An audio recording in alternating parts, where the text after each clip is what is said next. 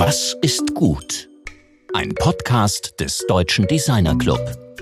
Es ist unübersehbar.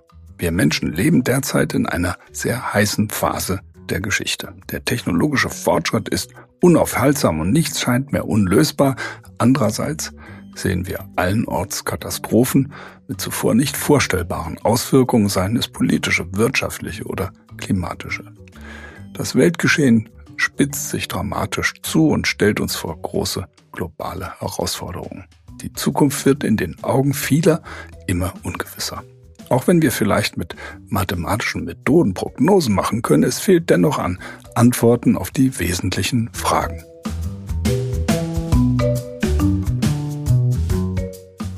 Wo gehen wir hin? Wie sieht unsere Zukunft aus und in welcher Welt werden unsere Kinder und Enkel leben? In welche Richtung müssen wir jetzt gehen? Entscheidungen, die wir heute fällen, brauchen eine Orientierung. Und Orientierung braucht Narrative, die Zuversicht und Mut vermitteln können.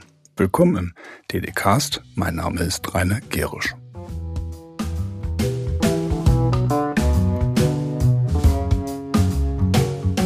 Letzte Woche sprachen wir mit dem Filmemacher Anatoly Skatschkow über die verheerenden Folgen des russischen Angriffskrieges auf die Ukraine, insbesondere auch in der ihm bekannten russischen Kulturszene.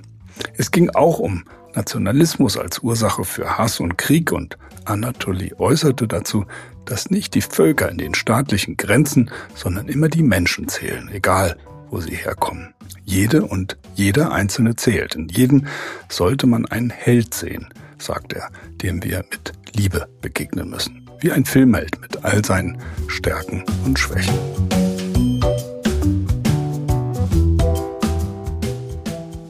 Zu unserer heutigen Folge. Die erste echte Entscheidung ihres Lebens, sagt Judith Block, war es, Produktdesign zu studieren, ohne die Spur einer Ahnung, was Design überhaupt ist. Doch statt der Liebe zu kleinen Objekten weckte das Studium die Leidenschaft für ganz große Narrative. So gründete sie zusammen mit der Designerin Sinja Möller und dem Designer Florian Arnold ein Design-Philosophie-Kollektiv. Seit 2021 nun arbeitet sie als Zukunftsforscherin am Zukunftsinstitut und nutzt ihre Freizeit zum Üben und Lehren von Akrobatik. Mein Kollege Georg Christoph Bertsch redet mit Judith Block über die Voraussage von Zukunft, aber auch über die Gegenwart und wie wir beides zusammenbringen können. Heute sind wir mit Offenbach verbunden, mit Judith Block. Ich freue mich sehr, dass das Gespräch zustande kommt. Wie geht's dir denn? Mir geht's sehr gut gerade. Die Sonne scheint, es ist Frühling und das macht sich bei mir auch immer sehr bemerkbar in der Stimmung, dass ich deutlich besser gelaunt bin, sobald es Frühling wird. Ja. Was siehst du denn, wenn du aus dem Fenster guckst? Ich habe hier einen fantastischen Blick auf eine ähm, mit Efeu zugewachsene Wand, Hauswand, in der mehrere Eichelheer, ein Eichhörnchen, ein paar Amseln und ein Ringeltaubenpaar leben, ähm, die sich jetzt ähm, breit machen für ihre Frühlingsgefühle, ganz viel Nestbau betreiben, kämpfen natürlich auch und ähm, und klettern. Also Ringeltauben sind begeisterte, aber sehr schlechte Kletterer. Die fressen immer die Beeren von dem Efeu und versuchen zu klettern. Es gelingt oft nicht und man sieht es, obwohl sie fliegen können, sie Angst haben vom Fallen, was ähm, sehr unterhaltsam ist. Ja, zum Fallen oder beziehungsweise zum Nichtfallen kommen wir nachher vielleicht auch noch. Aber du hast ja, deshalb ist die Vögel eigentlich ein ganz guter Einstiegsmotiv. Du hast ja als Logo auf deiner Website ein Rotkehlchen. Ich bin, bin bekanntlich bekennender Vogelfreund. Und für mich steht ein Rotkehlchen vor allem dafür, dass es einerseits sehr zutraulich ist, andererseits aber auch handfest aggressiv werden kann. Ja, definitiv. Also ähm, es heißt ja auch im Englischen The Gardener's Friend, aber ähm, das Rotkehlchen ist sehr bekannt für ein ausgeprägtes Revierverhalten, was ich finde, was es noch viel sympathischer macht, weil es ein unglaublich süßes Wesen ist, was uns Menschen extrem freundlich und niedlich erscheint, aber natürlich ähm, ein Kämpfer ist und ähm, ja sehr sehr rabiat auch werden kann zu Konkurrenten. Ja, du hast es als Logo ausgewählt, also das sagt schon einiges. ja, ja, ich ähm, habe es ausgewählt, weil es ein ähm, weil es ein Begleiter ist von Menschen und weil es in der Nähe ist von von Menschen und ähm, als solches auch ein sehr interessantes Verhältnis von Menschen und Tieren widerspiegelt, weil ähm, Rotkehlchen sich gegenseitig, also ihre Nachkommen antrainieren, in der Nähe von großen Tieren zu sein, weil wo große Tiere sind, sind gefällige, also häufig auch ähm, kleine Tiere, die von den großen Tieren abfallen und, und die kann man fressen. Und insofern ist es schon eine Beziehung, die auf Gegenseitigkeit beruht. Menschen finden Rotkehlchen häufig sehr niedlich und freundlich und sind ihnen zugewandt. Und äh, Rotkehlchen finden Menschen praktisch, so wie auch äh, Pferde oder Kühe. Also wir, wir werden da in eine Reihe gestellt. Du arbeitest ja seit 2021 als Zukunftsforscherin, bist ja ausgebildete bist Diplomdesignerin am Zukunftsinstitut. Äh, das ist ein, wie du sagst, ein Think Tank. Und ähm, vielleicht beschreibst du mal ganz kurz, was eigentlich die Fragen sind und auch die Methoden, mit denen ihr versucht, über Zukunft nachzudenken. Ja, genau. Vielleicht muss man dazu sagen, dass äh, Think Tank ja häufig assoziiert wird mit einem ähm, Cluster von äh, Forschungsinstituten, die ähm, staatlich finanziert sind. Das ist bei uns nicht der Fall. Wir sind ein wirtschaftliches Unternehmen und arbeiten auch viel in Aufträgen ähm, mit Unternehmen oder ähm, mit Unternehmen als Kunden, die unsere Produkte kaufen. Also sowohl als Service als auch als Printprodukt.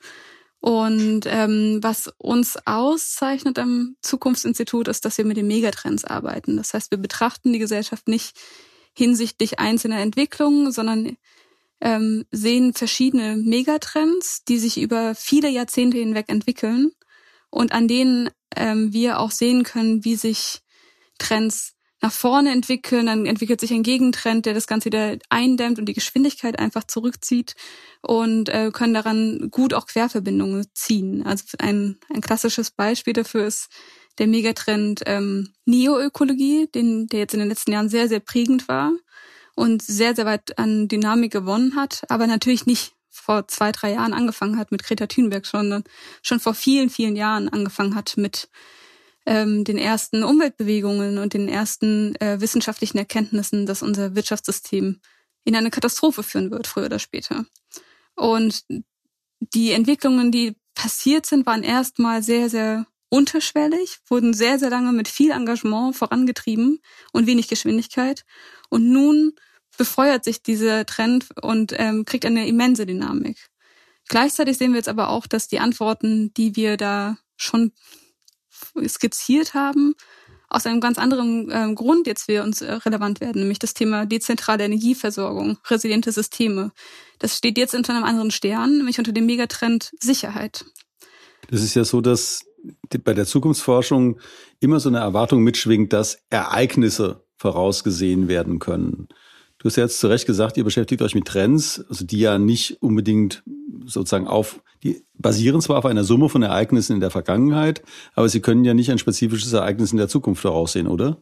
Bedingt, würde ich sagen, durchaus. Also das ist auch ein, ein Running Gag, der bei uns immer wieder ähm, aufkommt, dass ähm, Matthias Hawks, der Gründer vom Zukunftsinstitut, zu äh, Beginn der Jahrtausendwende dem Internet mal keine große Zukunft vorhergesagt hat und das Gegenteil ist eingetreten. Ich glaube, man muss da unterscheiden zwischen Prognosen, ähm, die im Grunde mit Hilfe von Statistiken derzeitige Entwicklungen nach vorne berechnen und man muss äh, Zukunftsnarrative und Trends als etwas sehen, was sich eigentlich mehr auf die Gegenwart bezieht.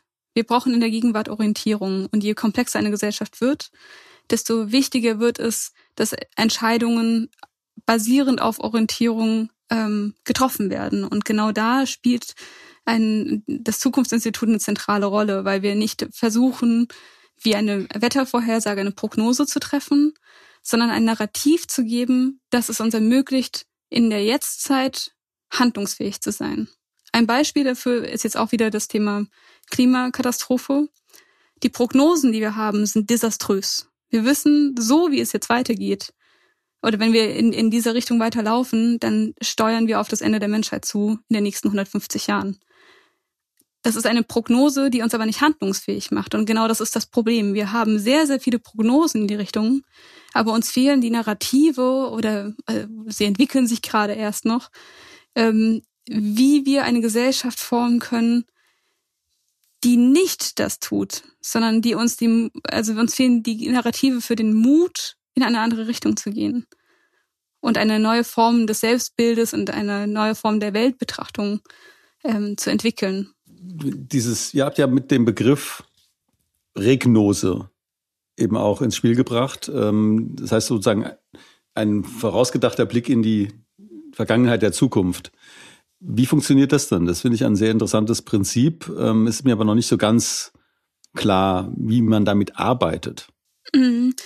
Ähm, die Regnose ist im Grunde die basiert auf der Frage, wer wir gewesen sein wollen. Also es gibt uns einfach die Möglichkeit, auf die Jetztzeit zu ähm, blicken, ohne das Gefühl der absoluten Verlorenheit, die in der Jetztzeit entsteht, wenn wir in eine Krise zum Beispiel hineingeraten. Also zum Beispiel zu Beginn der Corona-Krise war uns allen bewusst, dass wir total orientierungslos sind, was die gesamte Situation angeht. Und die Regnose ist ein Mittel, um quasi sich schon mal zwei Jahre vorauszudenken und zu überlegen, welches Szenario, aus welchem Szenario ähm, wollen wir rückblickend ähm, auf unsere Jetztzeit gucken und welche Handlungsmöglichkeiten sind dann quasi mehr oder weniger rückblickend möglich oder, oder sichtbar, die wir jetzt einschreiten können, um später in eine gute Zukunft zu geraten. Matthias Sachs hat ja gerade vor ein paar Tagen ähm, eben diese, glaube ich, acht Szenarien für eine potenzielle Entwicklung des Ukraine-Kriegs äh, publiziert. Mhm. Ähm, sehr deprimierend, eigentlich jedes einzelne, aber manche weniger schlimm als, als andere. Ähm, auf welcher Grundlage werden denn solche Szenarien erarbeitet? Das ähm, ist sehr vielfältig bei diesen Szenarien. Also das basiert einerseits auf Gesprächen mit anderen Experten, die sich in Bereichen auskennen, die wir nicht so in diese Expertise überblicken können.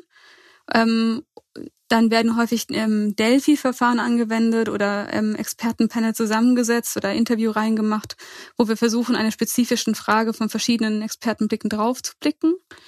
Ähm, es werden natürlich auch es wird auch der Blick nach hinten, also in die Geschichte zurückgewandt, um zu gucken, was, ähm, wo gibt es Parallelen zu historischen Entwicklungen und wo gibt es auch Brüche zu ähm, vorhergegangenen Ereignissen. Und ähm, auch ganz klassisch ähm, das Berufen auf äh, Statistiken, Studien, die es bereits gibt in die Richtung, Denkmodellen, die bereits vorhanden sind. Ähm, genau, und diese Mischung wird dann gemeinsam evaluiert. Du bist ja Designerin, wie wir eingangs schon gesagt haben, und du beschäftigst dich mit, äh, dem Begriff finde ich ziemlich äh, spannend, künstlicher Empathie. Ähm, erstmal, was ist künstliche Empathie und was ist deine Designpraxis, also neben dieser Arbeit beim Zukunftsinstitut? Ja, genau, das ist eine gute Frage. Also ich ähm, bin natürlich ausgebildete Produktdesignerin, habe ich allerdings schon sehr, sehr früh von den klassischen Produktdesign abgewendet und mehr den Metathemen zugewendet. Ähm, und ein Teil davon war tatsächlich die künstliche Empathie, was für mich ein insofern ein sehr interessantes Thema war für einige Jahre, weil wir daran auch Hoffnungen sehen können. Also künstliche Empathie beschreibt im Grunde oder umfasst alle Formen von Technologien, die menschliche Emotionen erkennen und analysieren können. Ähm, und die Frage dabei ist natürlich, warum entwickeln wir überhaupt solche Technologien? Und was erhoffen wir uns davon, dass wir jetzt an einem Punkt sind technologisch, wo wir nicht nur die Maschinen anschauen, sondern die Maschinen auch uns anschauen. Und äh, die Frage ist ja auch immer da, was, welche, welche Einsatzmöglichkeiten hat man damit, wenn eine Maschine plötzlich emotionale Zustände rudimentär momentan noch ähm, erkennen kann und darauf Einfluss nehmen kann. Das wird zum Beispiel in Autos, ähm, in Interieuren von Autos eingesetzt oder in ähm, teilweise auch in äh, ja, Kommunikationstechnologien, um zu schauen, sind Menschen gestresst, um dann darauf äh, einzugehen. Und das ist insofern sehr interessant, weil Menschen ja höchst individuelle, komplexe Wesen sind und ich glaube, jeder, der sich mal aufgeregt hat und mal einen, vom Gegenüber eine, einen Klopfen auf die Schulter bekommen hat mit dem beschwichtigenden Satz, jetzt Mensch, reg dich mal nicht so auf, weiß, dass das meistens nach hinten losgeht. Und der versucht es aber technologisch, genau diese Geste so zu übersetzen, dass das angenommen werden kann, ist ähm, ein äußerst interessantes Feld, wo man ja einerseits die Technologien sehr sehr spannend finden kann, aber auch die Hoffnungen, die wir darauf legen, Emotionen kontrollieren zu können.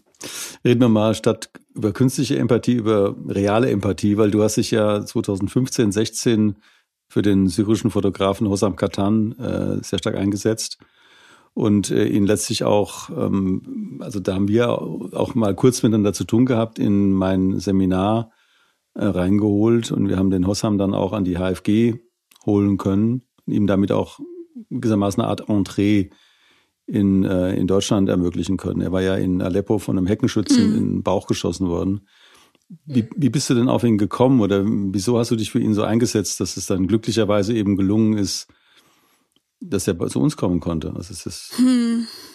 also ich glaube, was du äh, gerade gesagt hast, ist essentiell wichtig für diese gesamte Geschichte, nämlich die Tatsache, dass er glücklicherweise zu uns gekommen ist. Und dass dieses glücklicherweise war sicherlich auch für Hossam äh, zutreffen, aber vor allem für uns, weil das eigentliche Fantastische, was dabei passiert ist, ist, dass eine Riesendynamik in meinem persönlichen Umfeld entstanden ist, um sich zu engagieren, um Frieden als alltägliche Praxis ähm, anzusehen. Also nicht zu sagen, wir leben hier in Frieden und Frieden ist ein Zustand, sondern Frieden ist eine Tätigkeit, ist ein Handeln, das wir gemeinschaftlich machen und wo wir für uns einsetzen für. Und ähm, das war eine Reihe von Zufällen, würde ich sagen, dass, dass wir da zueinander gestoßen sind.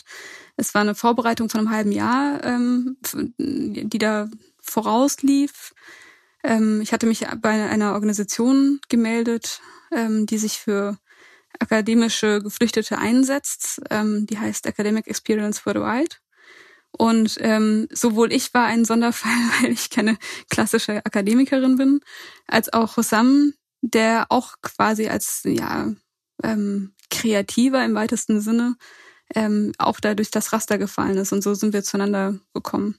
Zu Hossam Katan ist ja zu sagen, er ist ja Autor oder er und sein Bruder oder das ganze Aleppo Media Collective sind Autoren einiger der bedeutendsten dokumentarischen Fotos, die, überhaupt, die uns überhaupt äh, aus Aleppo äh, erreicht haben. Äh, viele von den Bildern, die wir von dieser Stadt, von dieser Situation, von den Menschen in der, in der Situation haben, stammen eben von den, äh, von den Leuten. Von daher ist es wahnsinnig wichtig, das kann man an der Stelle eben auch sagen, Einzelne wirklich zu betrachten und wirklich Einzelnen zu helfen auch. Wenn man jetzt auf dem Hintergrund des russischen Angriffskriegs auf die Ukraine äh, da mal drauf guckt, wie kann man denn, oder was kann man denn tun, jetzt in deinen Augen, äh, um Flüchtlinge in die Designszene reinzuholen? um ihnen neue Chancen zu geben? Oder was sollte getan werden? Hast du da Ideen zu? Das ist eine gute Frage. Ich glaube, was diesmal sehr viel besser gelingt, ähm, ist, dass wir die Menschen als Menschen betrachten und nicht als Flüchtlinge, nicht als Leute aus einem anderen Kulturkreis, nicht als Fremde, mir erscheint es zumindest jetzt momentan noch so, aber wir sind natürlich jetzt auch gerade noch in einer Phase der Euphorie, die wir auch 2015 betrachten konnten. Ähm, mal gucken, wie es damit weitergeht. Aber wir noch befinden wir uns in einer Phase, wo das sehr, wo ich das sehr optimistisch bewerte. Ich glaube, wir müssen uns einfach ja eine Neugierde entwickeln und ja, was uns damals sehr, sehr oder was mich sehr beeindruckt hat, 2015 war, dass wir so einen eine Dynamik schaffen konnten, wo eben nicht einzelne Leute sich massiv engagiert haben, sondern einzelne Leute einen Raum geöffnet haben und alle mitgeholfen haben. Alle haben sich engagiert, alle haben ähm, angefangen, äh, ja, bei uns in, zu klingeln und zu sagen, wo ist Sam? Wir nehmen den jetzt mit, wir gehen ins Fußball spielen.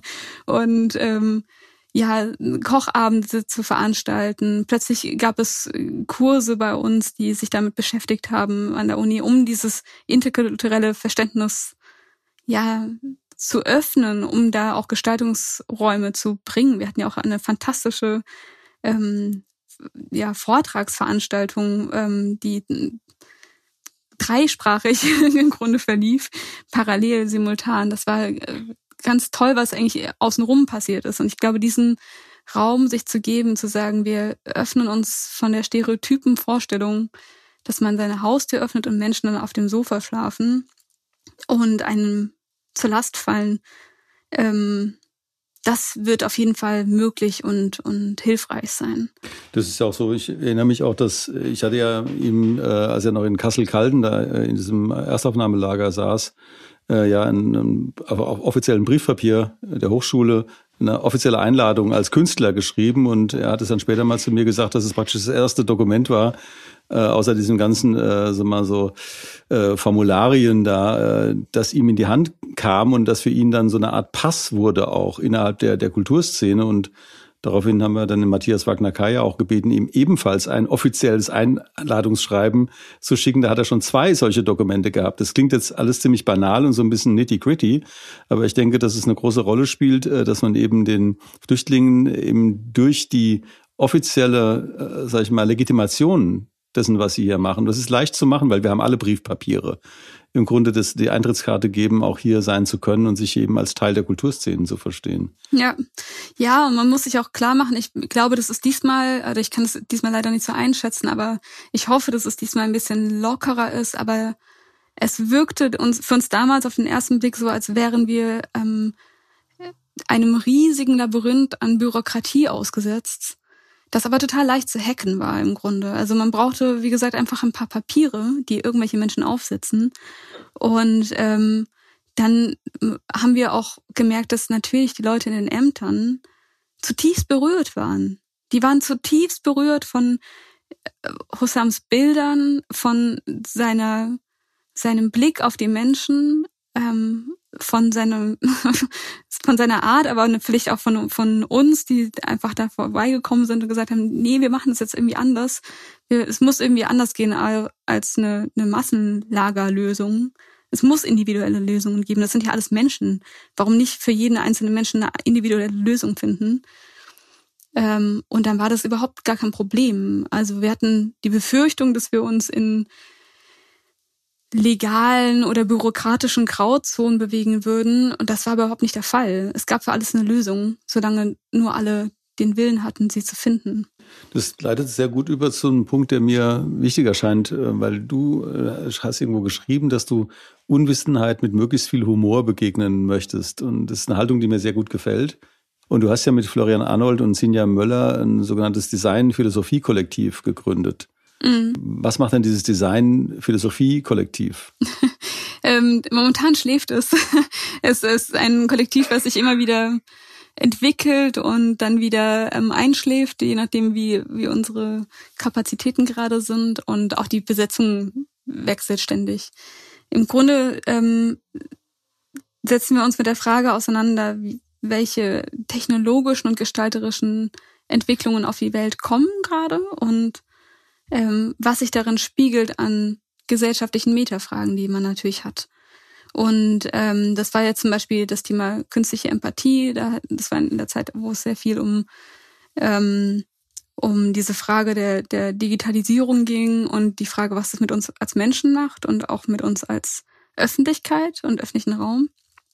Ähm, momentan formieren wir uns im Untergrund neu und ähm, werden uns sicherlich mehr dem Thema ähm, neue ökologische Weltbilder widmen, weil da einfach gerade wirklich ein großes Potenzial und ein großer Bedarf herrscht an neuen Betrachtungsweisen. Und ähm, ja, da spielt dann auch das Thema spekulatives Design natürlich eine ganz andere Rolle, weil ähm, sobald wir Produkte schaffen, egal ob sie in der Massenproduktion landen oder als ähm, Artefakte in, und, und Prototypen, verändert sich dadurch der Kontext und ähm, auch die Art und Weise, wie wir mit der Welt in Beziehung treten. Und spekulative Designprojekte geben uns die Möglichkeit, anders auf die Welt zu sehen. Und das brauchen wir gerade ganz, ganz dringend. Ein neues Weltbild oder vielleicht auch ganz viele neue Weltbilder. Wenn man sich jetzt äh, mal so auf Ezio Manzini, also Design for Social Innovation oder auch Mariana Amatullo äh, blickt, also Social Design eben als wirklich Praxis äh, zu definieren, dann geht es ja immer darum, die, das Design visualisieren kann, äh, animieren, eben auch aktivieren. Aber mhm. da ist ja eben auch ein Designwerk irgendwo so zwischen diesem Motiv und äh, den Rezipienten. Äh, mhm. Arbeitest du selbst eben auch praktisch an Design, an Gestaltung im, im eigentlichen Sinne oder ist es für dich ganz in den Hintergrund getreten? Ähm, ich würde sagen, es manifestiert sich in ähm, Projekten, die ähm, größer sind, also zeitintensiv sind und dazwischen gibt es Anlaufphasen. Das letzte Projekt war eine Ausstellung zum Thema Gesichtserkennungstechnologien, wo ähm, ich versucht habe, die einzelnen Ebenen eines Gesichtes zu visualisieren mit Hilfe von Gesichtserkennungstechnologien und auch neue Formen der emotionalen Kommunikation zu finden. Das war eine Installation, die ähm, mit Masken gearbeitet hat, mit ähm, Holzmasken, die an einer Wand hingen, drei verschiedene. Und man konnte einen Wunsch in einer Aufnahme, Videoaufnahmekabine aussprechen und ähm, auf diese Masken projizieren lassen, ähm, verfälscht. Also mit, mit der Grafik äh, oder die animiert war durch die eigene Mimik, aber ohne selber erkannt zu werden. Und dadurch gelingt etwas, was uns im realen Leben nicht gelingt, nämlich die Möglichkeit, Mimik unabhängig von Aussehen zu sehen. Normalerweise haben wir das Gesicht, was einerseits uns als Index dient, also wir kennen Leute darüber, aber wir sehen auch die Mimik und den emotionalen Ausdruck, der darin liegt. Und dann kommt noch eine dritte Ebene dazu und das ist eine Symbolebene. Das heißt, ich sehe dich und ich sehe dein, dein Aussehen und kann daraufhin Vorstellungen projizieren. Also ein Gesicht, was 20 Jahre alt ist, löst andere Vorstellungen in mir aus als ein Gesicht, das 80 Jahre alt aussieht. Ähm, ein Gesicht, das schön ist, löst etwas anderes aus als ein Gesicht, das vielleicht nicht so schön ist oder entstellt ist. Und ähm, diese Symbolebene können wir natürlich teilweise beeinflussen durch Schminke, durch ja unsere Mimik, durch unsere Ausstrahlung. Aber vieles davon ist auch dem Zufall überlassen und und hindert uns vielleicht auch manchmal daran, uns frei auszudrücken. Und ähm, diese Ebenen aufzuteilen war ein so der letzte Versuch, der jetzt im Oktober letzten Jahres ausgestellt war. Hm, toll. Das, das Ausstellungs, ähm, da kann man ja vielleicht noch auch noch äh, reinpacken, jetzt mal Klammer auf, Klammer zu in die, in die Links, also was da an Ausstellungen möglicherweise zu sehen ist. Einen Punkt noch, ähm, du bist ja Fan von Zirkusakrobatik oder Artistik. Ja. Das hat natürlich auch mit diesen Unsicherheiten zu tun, die wir vorhin hatten, also auch mit dem mit der Balance, dem Gleichgewicht, das kam ja auch schon vor. Ähm, erstmal, was machst du da also mit äh, der Artistik und was hat das mit dem Rest zu tun? Das interessiert mich jetzt wirklich. Ähm, es, es hat ganz viel mit dem Rest zu tun ähm, und ist gleichzeitig davon ganz abgetrennt. Ähm, ich mache Partnerakrobatik überwiegend, das heißt, ich turne auf andere Menschen rum oder hebe sie hoch. Das sind also Hebefiguren. Und ähm, die funktionieren überwiegend im Duo oder im Trio, manchmal auch zu fünft oder zu siebt. Ähm, und ist insofern eine klassische Zirkusartistikdisziplin, die mich insofern sehr fasziniert, weil man einerseits Menschen auf eine ganz andere Art und Weise begegnet und man ganz viel über das Leben lernen kann und über die Begegnung mit Menschen lernen kann, was sich übertragen lässt auf den Rest des Lebens. ähm, ohne da, dass es da irgendeine Querverbindung gibt. Also es ist jetzt nicht so wie mit ähm, anderen, also mit dem Design, wo man ähm, Skills erlernt, die man dann direkt umsetzen kann, sondern ähm, es, man lernt etwas auf einer tiefen Ebene, was in das restliche Leben ausstrahlt ähm, obwohl es zwei Blasen sind, die schon mehr, weit, mehr oder weniger weit voneinander entfernt sind, meistens. Und ähm, in dem Zirkus gibt es eine neue Strömung, die heißt Cirque Nouveau. Und die ist sehr, sehr, sehr spannend, weil ähm, Cirque Nouveau arbeitet überwiegend mit Disziplinen und Kunstformen, die ähm, ohne Tiere funktionieren, also wo nur Menschen aufeinander ähm, sich stapeln, aneinander hängen oder von der Decke hängen, oder von irgendwelchen Gerätschaften oder auf Seilen tanzen. Also Kunststücke machen im Grunde. Und damit aber Geschichten erzählen. Und das ist ganz fantastisch, weil natürlich, wenn wir Geschichten und Bilder kreieren, die eigentlich unmöglich sind, wir damit zeigen, dass etwas Unmögliches doch möglich ist. Also es ist eine Form von utopischer Erzählung, die dadurch möglich wird, die ich ganz faszinierend finde. Also zum Beispiel, wenn man kann sich jetzt noch vorstellen, dass man einen Menschen halten kann und tragen kann, aber dass sich drei bis vier Menschen stehend aufeinander stapeln, fällt uns sehr schwer vorzustellen. In dem Moment, wo wir das sehen, gibt es aber diesen großen Moment des Erstaunens, dass das möglich ist. Und damit ist natürlich auch schon der Link gesetzt zu der Frage, was ist noch alles möglich? Was können Menschen denn noch alles Fantastisches tun, wenn sie schon das können? Wenn sie schon Menschen meterweit fliegen lassen können und dann wieder fangen, ganz sanft und ohne dass irgendetwas dabei passiert. Und ähm, das ist eine total faszinierende Form des Geschichtenerzählens, weil sie Hoffnung gibt. Und Hoffnung ist genau das, was wir gerade brauchen. Das ist interessant, weil unser früherer Studiogast Bartomeu Marie Ribas, der ja auch äh, unter anderem Direktor des Museums für zeitgenössische Kunst in Barcelona war, ist ein ganz alter Bekannter von mir. Ich habe ihn in den 80er Jahren schon kennengelernt, als er auf Ibiza als gebürtiger Ibizenker äh, in einer Bewegung aktiv war, die traditionelle äh, ibizenkische Praktiken wiederbelebt hat. Unter anderem auch diese Menschensäulen, die man mhm. ja aus, aus äh, von festen katalanischen Festen auf dem Festland, äh, äh, katalanischen Festland kennt. Und das Symbol, also das dadurch gebildet wurde, war eben das Symbol des absoluten Zusammenhalts. Das finde ich ganz toll, dass du das jetzt, äh, also ich habe jetzt überhaupt keine Vorstellung von dem gehabt, was du machst, aber ich habe dieses Bild vor Augen, das ich eben vor vielen Jahren da gesehen habe, also von diesen jungen, waren, waren alles Männer, die sich so aufeinander gestapelt haben, glaube ich, wirklich vier Etagen, äh, wo man sagt, wie geht das? Das oberste war ein Kind, da kann ich mich mal erinnern. Äh, wie geht das überhaupt? Also ich, ich kann mir das schon kaum vorstellen, dass es äh, physisch eigentlich geht. Man sieht, es geht, es ist ja real, aber was gehört denn dazu, um so eine Pyramide bilden zu können? Also auf einem vierstöckigen Turm war ich noch nicht. Ich war die Spitze von einem dreistöckigen Turm schon ein paar Mal.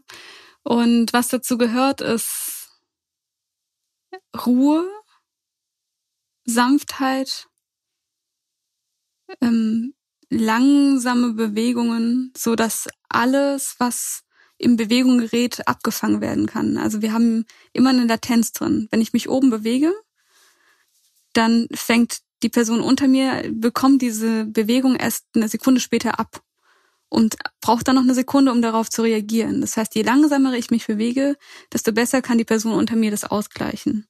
Ausgleichen wird immer quasi von den Personen gemacht, die unten stehen und aus, also tragen. Und ähm, deswegen ist es essentiell wichtig, dass alles ganz sanft läuft, dass alles ganz ruhig läuft, dass man sehr, sehr konzentriert ist und gerade am Anfang ist es sehr wichtig, dass diese Auf, also wenn drei Leute aus sich aufeinander stapeln, sind außenrum zehn Leute, die fangen im Zweifelsfall, weil es müssen ja Menschen gefangen werden auch noch dabei. Und ähm, dieses Vertrauen, was dabei entsteht, ist sehr ähm, also ich kann mir nicht vorstellen, dass ich das woanders gelernt hätte, weil normalerweise haben wir immer ein Fangnetz. Also wir, wir lassen uns in einem Handel zum Beispiel oder in einem, in einem Projekt auf Menschen nur insofern ein, dass wir ihnen vielleicht einen Vertrauensvorschuss auf finanzieller Ebene geben oder auf in, ja, einer Zeitinvestment-Ebene, aber nicht im Sinne von, dass man die Gesundheit und die körperliche Unversehrtheit in die Hände anderer Leute legt. Und das ist aber absolut wichtig in diesem Job oder in diesem, in diesem Sport, dass man sich vertraut und auf diese Verantwortung übernimmt und zu sagen, also sagt ja, wenn die Person oben fällt, dann wird man gefangen natürlich, selbstverständlicherweise. Und es ist eine Mischung aus sehr fest sein und sehr weich sein, würde ich sagen. Das ähm, erklärt in der Tat, also wie das mit allem anderen zusammenhängt, was wir zuvor besprochen haben. Und das ist eben auch hier, also dieses äh, Symbol sozusagen für den Zusammenhalt und für das Vertrauen. Du hast den Begriff Vertrauen da an der Stelle eben auch stark gemacht, der mir da auch eigentlich die, die wichtigste äh, Vokabel zu sein scheint.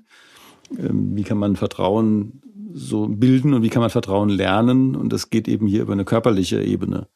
Ähm, sehr wichtiger Punkt. Äh, das spricht eben auch für die unbedingte Relevanz äh, des analogen Zusammenarbeitens die leider eben in Corona-Zeiten so ein bisschen arg gelitten hat, aber eben auch für die körperliche Präsenz und Gegenwart äh, derjenigen, die zusammenarbeiten.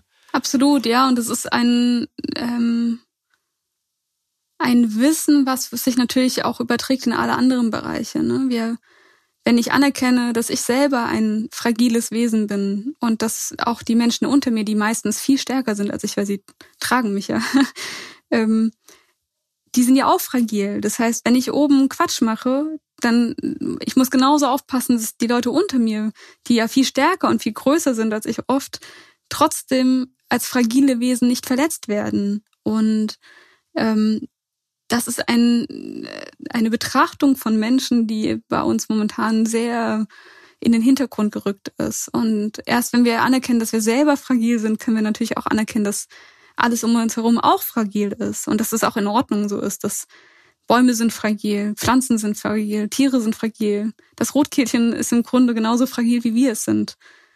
Und ähm, diese Fragilität zu sich damit anzufreunden, auch mit der Angst anzufreunden, die damit einhergeht, ist, glaube ich, etwas, was wir als Gesellschaft auf jeden Fall noch lernen können. Und gut, es gibt ja immer, wenn man jetzt sagt, man hat auf der einen Seite etwas äh, Robustes und auf der anderen Seite etwas Fragiles. Also was die Mitte bilden könnte, wäre eben dieser Begriff der Antifragilität, die man ja einem Muskel zum Beispiel zuschreibt.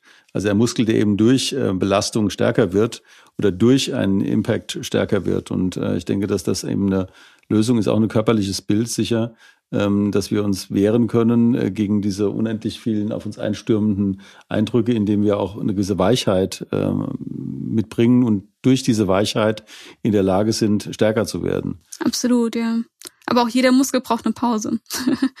also ein Muskel kann nur dann äh, stärker werden, wenn er eine Phase der Ruhe dazwischen hat. Und die gönnen wir uns auf, auf seelischer Ebene momentan nur selten. Haben wir natürlich auch wenig Gelegenheit zu zwischen den ganzen Krisen, die auf uns einprasseln.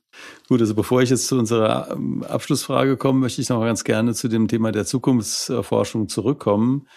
Äh, und zwar mit einer konkreten äh, Frage auch noch zu diesem Öko-Resilienz-Thema, das du vorhin angesprochen hast. Also was ist denn da ein, ein Punkt, von dem du glaubst, dass er momentan eben helfen kann, dieses Narrativ stärker zu machen. Du hast es ja dargestellt, also wir haben diese Fragestellung ist seit langem bekannt, also seit dem Club of Rome Bericht äh, Grenzen des Wachstums eigentlich seit Anfang der 70er Jahre äh, und jetzt ist eben durch Fridays for Future hat das Ganze eine andere Brisanz bekommen. Da was wäre denn jetzt so ein Schlüssel, von dem du glaubst, dass er jetzt für uns äh, wichtig ist, um verstehen zu können, wie wir handeln können?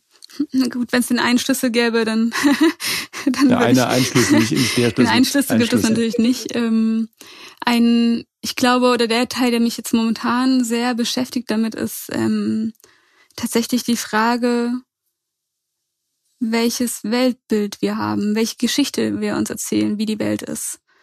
Ähm, und das, da spielt leider auch das Produktdesign, finde ich, eine sehr zentrale Rolle, weil in jedem Produkt was auf den Markt kommt oder was gestaltet wird, spiegelt sich auch ein Weltbild wieder. Und das Weltbild ist momentan eines, was sehr linear ist. Wir haben, wir entnehmen Ressourcen, wir packen sie in ein Produkt und dann endet diese, ja, diese Linie irgendwo im Nirgendwo und, ähm, und findet keinen Schluss.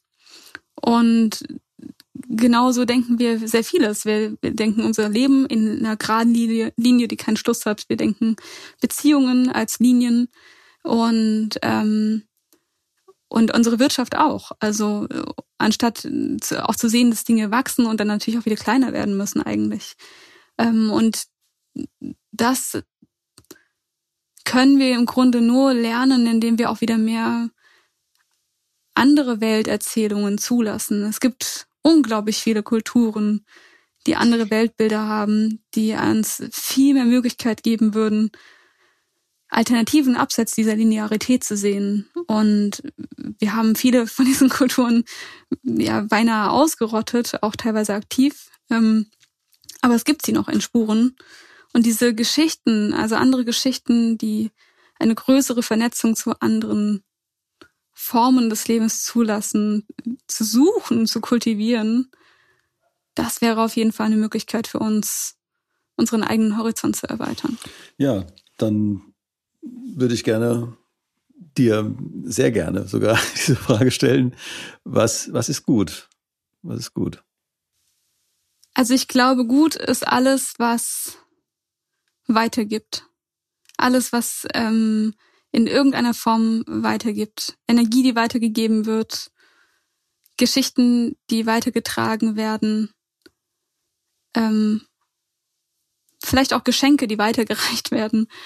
Ähm, das, ja, vielleicht können wir es dabei belassen. Dabei belasse ich sehr gerne. Ich denke auch, dass wir das, was wir hier gemeinsam besprochen haben, an die Hörerinnen und Hörer weitergeben können. Da ist sehr viel drin zum Nachdenken, auch zum Handeln oder zum Direkt, was auch, was auch Mut macht, finde ich, in dieser sehr traurigen Zeit momentan. Und ich glaube, dass für mich jetzt speziell dieses Bild dieser Säule oder dieses, dieses physischen Zusammenarbeitens, des Vertrauenaufbauens durch äh, gemeinsame körperliche Präsenz, das ist ein ganz wichtiger Punkt. Also vielen Dank dafür, für dieses Bild auch. Sehr gerne. Gut. Bis bald. Bis bald. Vielen Dank, dass ich hier sein durfte.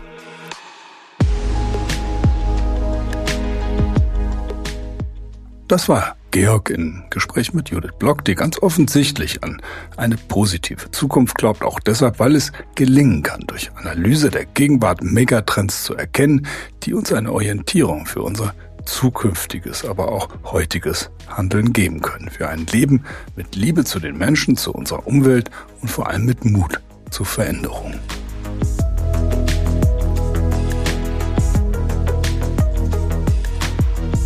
Finanzthemen sind sicher nicht immer das erste Thema, wenn es um Gestaltung geht. Aber zum Beispiel die Finanzierung von Startups, nachhaltigen und sozialen Projekten spielt nun mal auch eine nicht unerhebliche Rolle in der Transformation. In der nächsten Sendung sprechen wir daher mit einem, der davon gut erzählen kann. Philipp Langbach begann seine Karriere als Kreativdirektor in einer kleinen Agentur und ist heute Generalbevollmächtigter der Umweltbank, einer Bank, die ausschließlich auf die Finanzierung regenerativer Energieerschließung und menschen- und umweltgerechten Wohnungsbau setzt. Und er berichtet davon, wie die Bank selber zum Beispiel mit einem ambitionierten Neubau des eigenen durch und durch nachhaltigen Firmensitzes strenge Nachhaltigkeitskriterien erfüllt. Wir freuen uns sehr auf ein Wiederhören. Es lohnt sich, denn eines können wir euch heute schon mit Sicherheit vorhersagen. Auch in den nächsten Folgen des DDcast werden wir wichtige Themen und starke Stimmen zu Gehör bringen. Bis dahin, alles Gute. Eure DDcast Redaktion.